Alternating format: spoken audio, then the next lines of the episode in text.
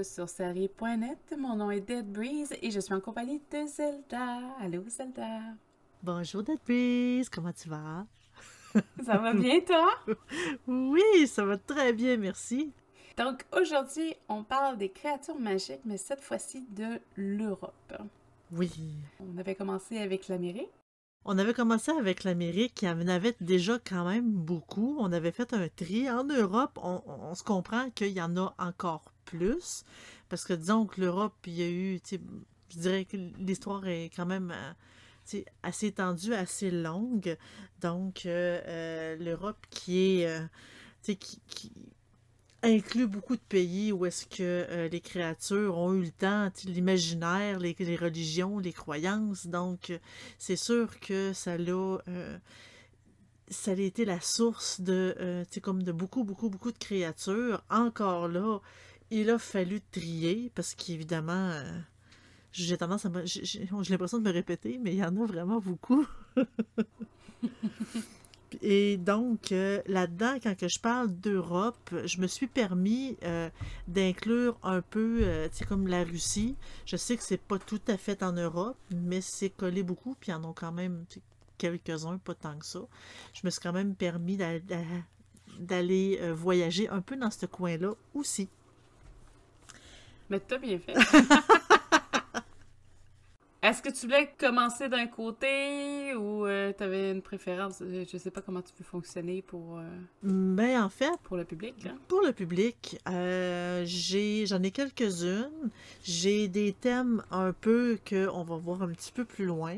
Sinon, c'est plus... tu sais, je vous en présente une et on en jase un peu euh, avec toi, Breeze, tu as des questions, parce qu'il y en a qui sont quand même assez bizarres. Il y en a qu'on connaît, il y en a qu'on pense connaître, et il y en a qu'on se dit, ah, ça existe, cette affaire-là.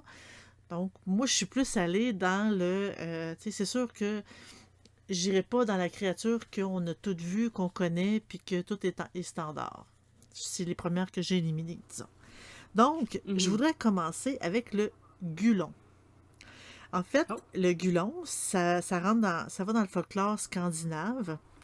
Et euh, c'est une créature quand même assez bizarre parce que euh, elle a la taille d'un grand chien, les oreilles puis le visage d'un chat, une longue fourrure brune, une queue courte puis des griffes aiguisées. Donc, ça fait bizarre un peu, mais euh, c'est une créature qui vit dans les neiges du nord, puis elle se nourrit de charognes. Euh, des carcasses d'animaux, en fait. Puis, euh, donc, c'est surtout au nord de la Suède. En fait, au nord de la Suède, je veux dire, on l'appelle Jerf, mais c'est exactement la même créature. Puis, en gros, le, le sa popularité est due au fait que euh, il mange tellement, tellement, tellement que son ventre est très, très, très étiré. Ensuite, il cherche mm. deux arbres, quand même assez proches, puis il fait passer son corps entre les deux arbres pour essayer de comme de faire d'accélérer la digestion pour ensuite aller se goinfrer oh. encore dans la carcasse. C'est assez bizarre. En fait, c'est euh, gulon, goinfre, je trouve que ça ressemble un peu. Je sais pas si ça vient de là, mais reste que euh, euh, c'est un gros glouton. Et donc, dans, ben, justement, on, on, le mentionne beaucoup justement à cause de ça, vu qu'il mange beaucoup, ben, euh, puis il va se coincer, il va se coincer entre deux arbres, il recommence, il retourne. c'est assez. Tu sais, ça me fait penser là, aux anacondas là, qui, qui, qui mangent des, euh, euh, des animaux quand même assez gros, là, genre, je sais pas, des, des gazelles. Là. Oui, puis que, que... là, tu vois encore la gazelle couchée dans, dans l'anaconda, puis qu'on dirait que c'est comme si l'anaconda faisait bon, je vais faire passer ça, là, parce que ça, ça, ça, c'est un peu pris, là. Puis qui se frappait non-stop pour essayer de faire avancer le truc, ça m'a juste fait penser à ça tout le long de la description, vraiment, c'est bizarre. Ben, ça ressemble à peu près à ça, en effet. Hum, par la suite, allons voyager dans la Grèce antique parce qu'on s'entend que la majorité des créatures viennent beaucoup de, là, c'est à cause de la mythologie grecque euh, et tout. Donc, euh, je veux parler de satire. Ça, je sais que ça dit quelque chose à la majorité du monde. Euh, dans la Grèce antique, les satyres étaient c'est c'est des espèces d'esprits pour la fertilité. En gros, c'était c'était comme des hommes, mais en dessous de la taille, ils avaient des jambes de bouc. Puis on disait d'eux que c'était des boucs débauchés. En fait, euh, il y a des histoires qui racontent que dans, leur description, ils n'avaient pas simplement des jambes de bouc, ils étaient, euh, comment je peux dire, amanchés comme, comme un cheval. Oh. Ouais, je parlais, de- je parle surtout de l'entrejambe, puis souvent, c'est comme assez élevé, donc c'est pour ça qu'ils disent que c'est des boucs débauchés. Euh, en fait, le restant de leur corps, malgré que le haut, c'est comme un homme, c'est couvert de poils et euh, leurs visages ont un nez d'animal, souvent euh, très, retrou- très retroussé, des oreilles pointues. ils ont des cornes de bouc aussi. Puis il y aurait des, des lierres entremêlées au travers de leurs cheveux. Ça serait, en fait, dans la mythologie, c'est les compagnons du dieu euh, du vin Dionysos. Tu sais, quand on parle de débauche avec euh, le vin, me semble, dans ma tête, ça fit un peu. Euh, Mhm. Ils passent leur temps à boire, à danser, à jouer, puis à essayer de poursuivre les nymphes aussi. Donc, c'est un peu, c'est vraiment pour la fête. C'est des animaux que, euh, qui aiment fêter et en fait, qui rentrent bien dans la définition de dépauche, euh, comme je le mentionnais. Par la suite, il y a euh, des créatures de l'eau, parce qu'il y en a quand même beaucoup de créatures de l'eau. Euh, pour en mentionner juste quelques-unes, euh, les créatures grecques encore, euh, il y a les Néréides. En fait, c'est des créatures euh, qui se promènent euh, nues dans les vagues de, l'océan. C'est tout, en fait, je dis les mers, les océans, tout ce qui est eau salée. Euh, ils sont comme, ils aident à la fécondité des eaux. Ils sont là pour les protéger aussi. Et ils gardent vraiment les profondeurs. Selon la mythologie, euh, il y aurait, ils auraient, il y en aurait environ 3000 qui auraient été créés vraiment pour garder les eaux. Je trouve que 3000, ça fait un chiffre assez, euh, assez fixe. Mais c'est la mythologie, hein? On n'ira pas juger une mythologie. Mhm. Donc, euh, c'est pour les Néréides, mais il y a aussi pour les, justement les eaux douces, les lacs, les fleuves. On les appelle plutôt les naïades. En fait, euh, les naïades, ça ressemble vraiment aux Néréides, mais c'est justement tout ce qui était, euh, c'est comme eau douce. Puis eux, là, on va faire un lien avec les sirènes. Eux, ils meurent si leur corps, leur corps sèche. Donc, euh, Ah, ben, ben oui. Puis ils sont vénérés vraiment pour les déesses, euh, co- comme déesses de la fertilité aussi. Donc, euh, les eaux gardées, ben, en fait, les ruisseaux gardés par une naïade, ils sont censés avoir des propriétés curatives ou donner des visions prophétiques. Donc, euh, ils sont autant dangereuses et séductrices. Là encore, là, on fait. Tu sais, moi, je fais le lien un peu avec les sirènes, là. Euh, mais ils sont, euh, ils essaient de justement séduire pour euh, assassiner par la suite les marins qu'ils réussissent à séduire. Hum, encore pour les créatures de l'eau, il y a les Selkies. Les Selkies, ça vient d'Irlande. C'est dans le folklore irlandais, écossais et islandais. En fait, c'est euh, on, les imagine, souvent comme des phoques capables de se transformer en êtres humains, généralement en très jolies femmes. Euh, les histoires des Selkies, c'est souvent des tragédies, rom- tragédies romantiques. En fait, ils ont une peau de phoque sur le dos. Euh, ils peuvent se marier à un humain qui leur vole leur peau de phoque. Si l'humain brûle la peau de phoque, la, la Selkie reste avec lui à jamais. Avec, elle lui fait des enfants, une belle famille et tout. Mais si lui fait juste la cacher et elle retrouve sa peau de phoque parce qu'elle est continuellement à la recherche de sa peau, aussitôt qu'elle le trouve, elle le met sur le dos et elle se sauve, laissant euh, homme et enfant à l'abandon. Donc, c'est. euh, euh, c'est un peu des petites histoires liées à la Selkie. Il y a aussi, on dit que la Selkie, une autre légende, que si l'épouse d'un pêcheur solitaire verse sept larmes dans la mer, un beau Selkie mâle émergera des vagues et lui fera l'amour. Je me demande s'il y a beaucoup de femmes qui l'ont essayé, celle-là. On sait pas. oh, c'est pas. C'est, Je le mentionne tout simplement parce que c'est une question que je me suis posée en lisant cette histoire-là. Par la suite, j'ai. Là, on va faire un petit lien avec Harry Potter, le Grindylow. Le Grindylow, c'est un démon d'eau. il est très vert. Il vit dans les racines, dans le fond des lacs de la Grande-Bretagne. Euh, en fait, c'est une créature de forme humanoïde, long bras, long doigt, fragile, avec des petites cornes pointues puis des mini, mini, mini dents vertes. En fait, euh, dans leur folklore, le Grindilo est censé utiliser ses longs bras pour capturer les enfants qui se, qui se promènent trop proches des étangs et les amener au fond de l'eau et les noyer. En fait, je pense que c'est plus une histoire que les mamans devaient raconter pour éviter que les enfants aient joué proche de l'eau. Mais on les voit euh, dans Harry Potter et la Coupe de Feu euh, avec un trident. Dans le fond, je sais pas si tu t'en mm-hmm. souviens.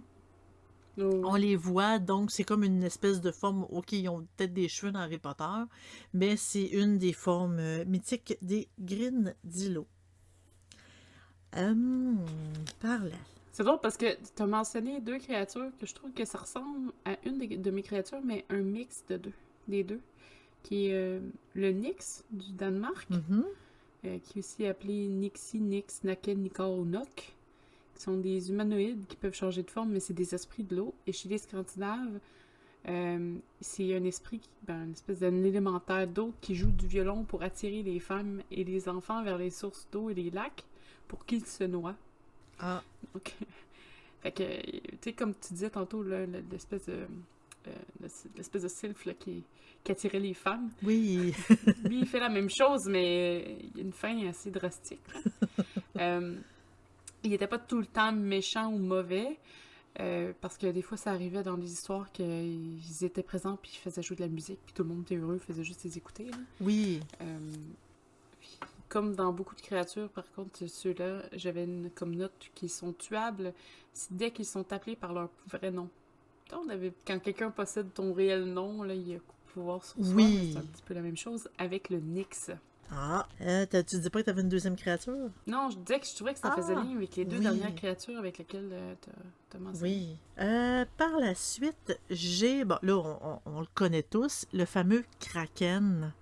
je l'ai mentionné parce que je trouvais ça quand même intéressant d'essayer de mélanger la réalité avec un peu la fiction de ce qui était raconté. Le Kraken, ça, vient des légendes de Norvège euh, et du nord de la Scandinavie. C'est une immense pieuvre, la taille d'une petite île, parce qu'il y en a qui disent que souvent, quand elle flotte au-dessus de l'eau, on a l'impression que c'est une île, qui n'est pas sur les cartes, mais il faut pas trop s'en approcher, parce qu'évidemment, le kraken se réveille et euh, il est capable d'encercler un navire de ses tentacules puis de le tirer sous les eaux.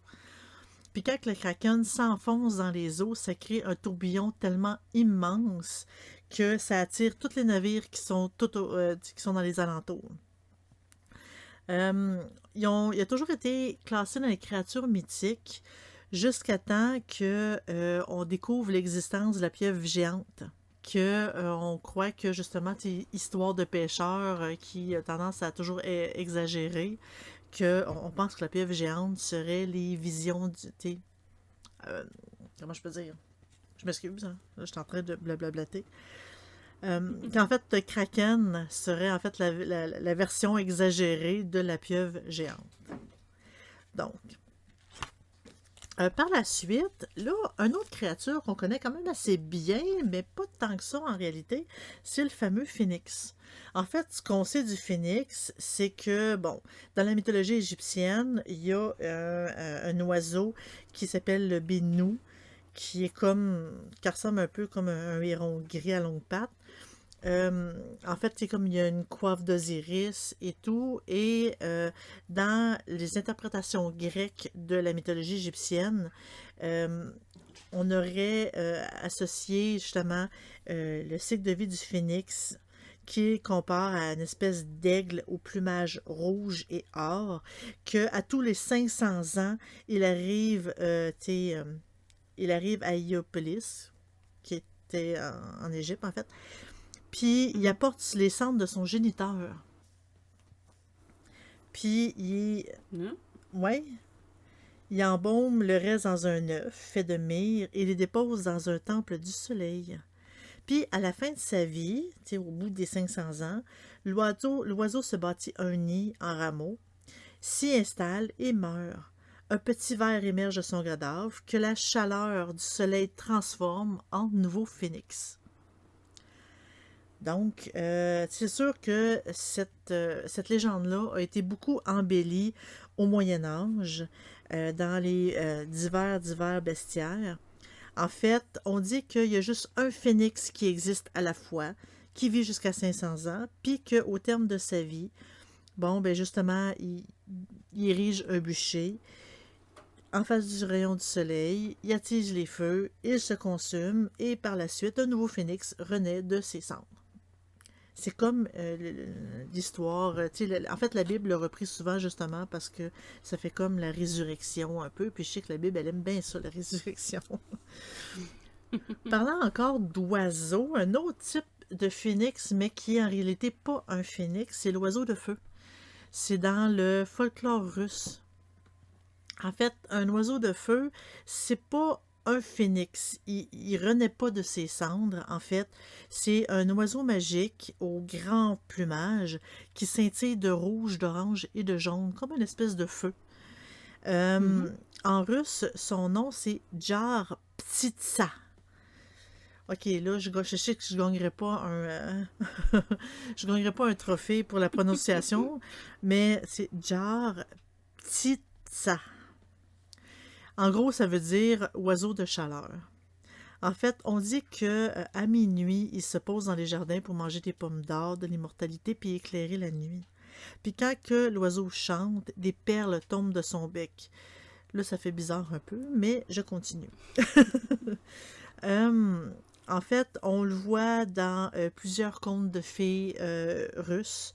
En fait, on dit que dans certains contes, euh, cet oiseau-là, euh, il est très, en fait, dans tous les contes, il est très difficile à attraper. Puis dans certains contes, l'oiseau, quand on réussit à l'attraper, ben c'est un annonciateur de mort.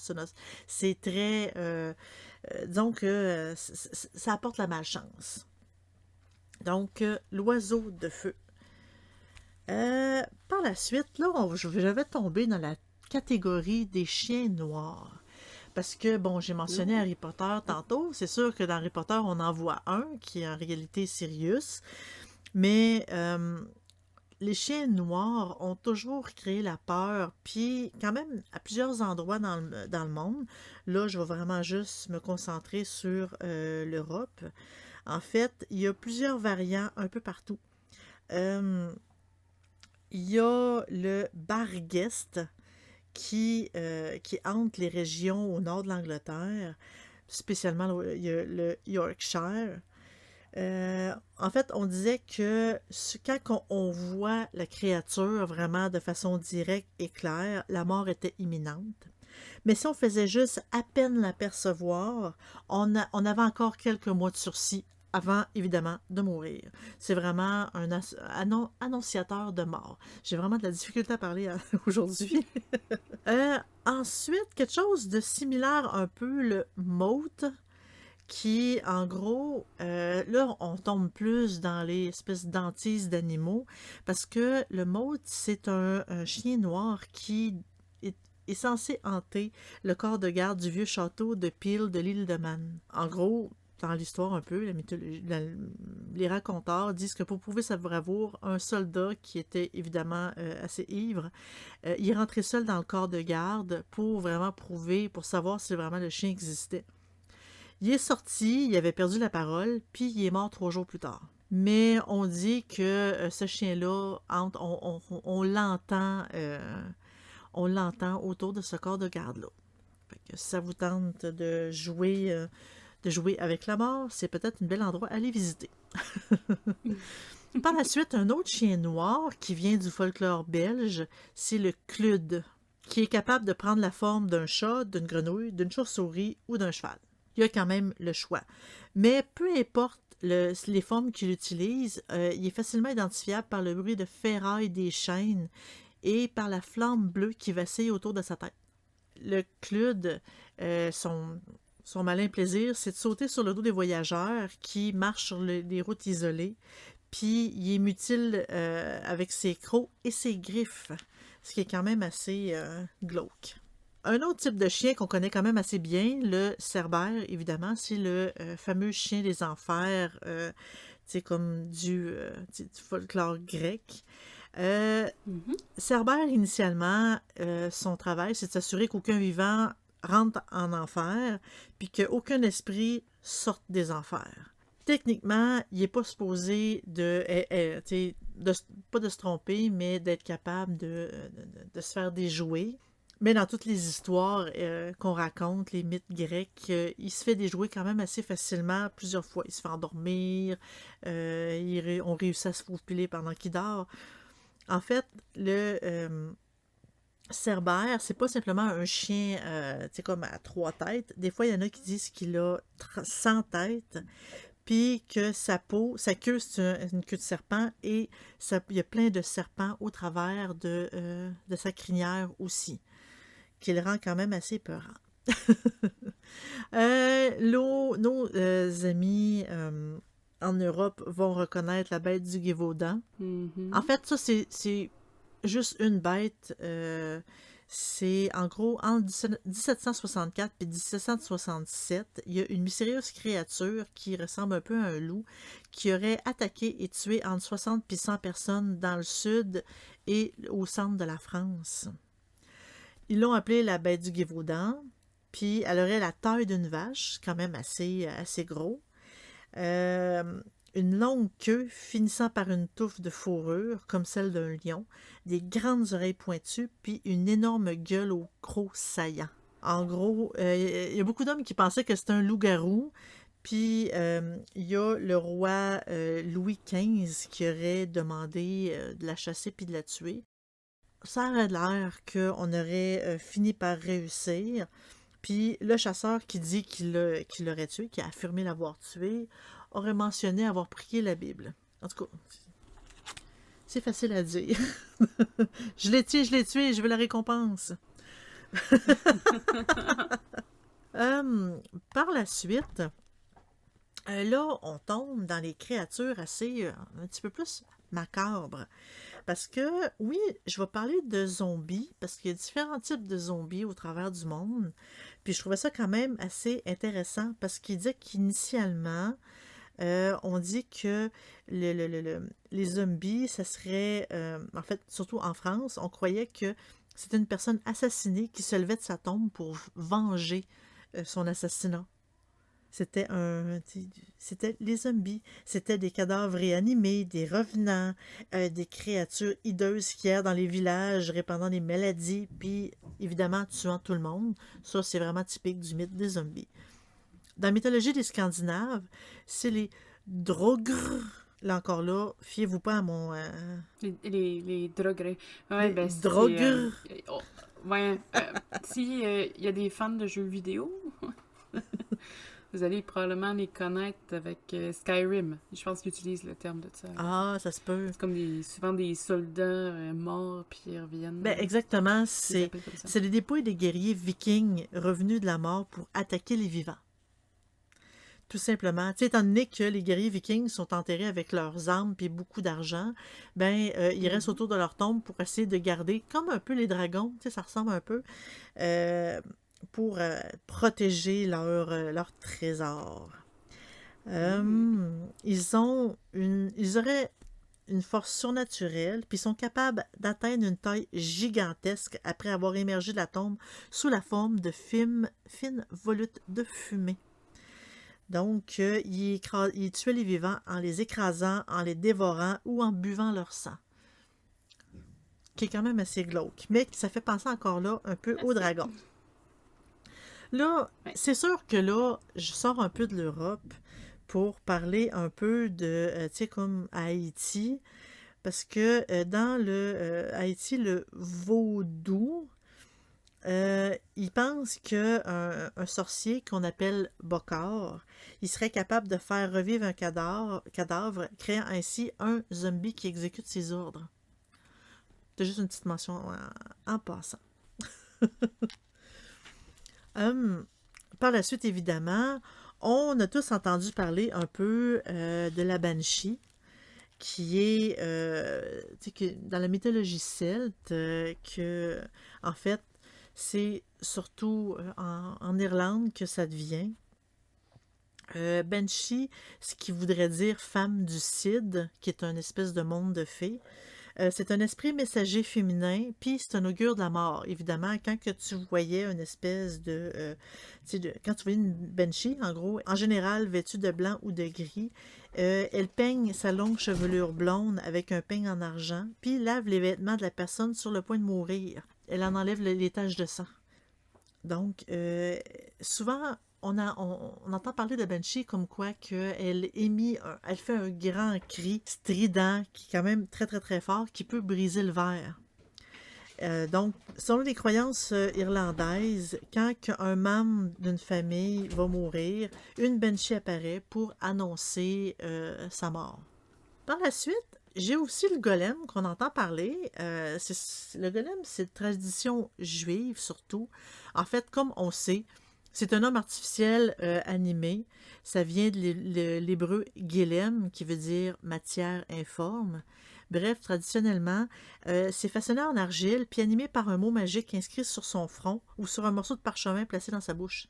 Le golem que il porte, dont le front porte le mot hébreu Emet, qui veut dire vérité, il peut être désactivé en effaçant la première lettre de son, de- du mot, qui devient ainsi Met, qui signifie mort. Donc, euh, il y a beaucoup de récits, comme quoi de rabbins, qui essayaient, qui créaient des golems pour euh, faire euh, ce qu'ils euh, ce qu'ils désirent. Surtout, c'est surtout pour protéger, mais euh, dans la majorité des histoires, le golem, il finit toujours par perdre le contrôle, donc ils sont obligés de le tuer. Ben oui, Oh non. évidemment, hein, tu sais, quand quelqu'un est obéi à, à tous nos ordres, ça finit toujours par mal aller à la fin. C'est c'est typique des histoires. Là, je vais rentrer dans une catégorie plus familier. Familier dans le sens de créature qui vit avec nous, qui nous aide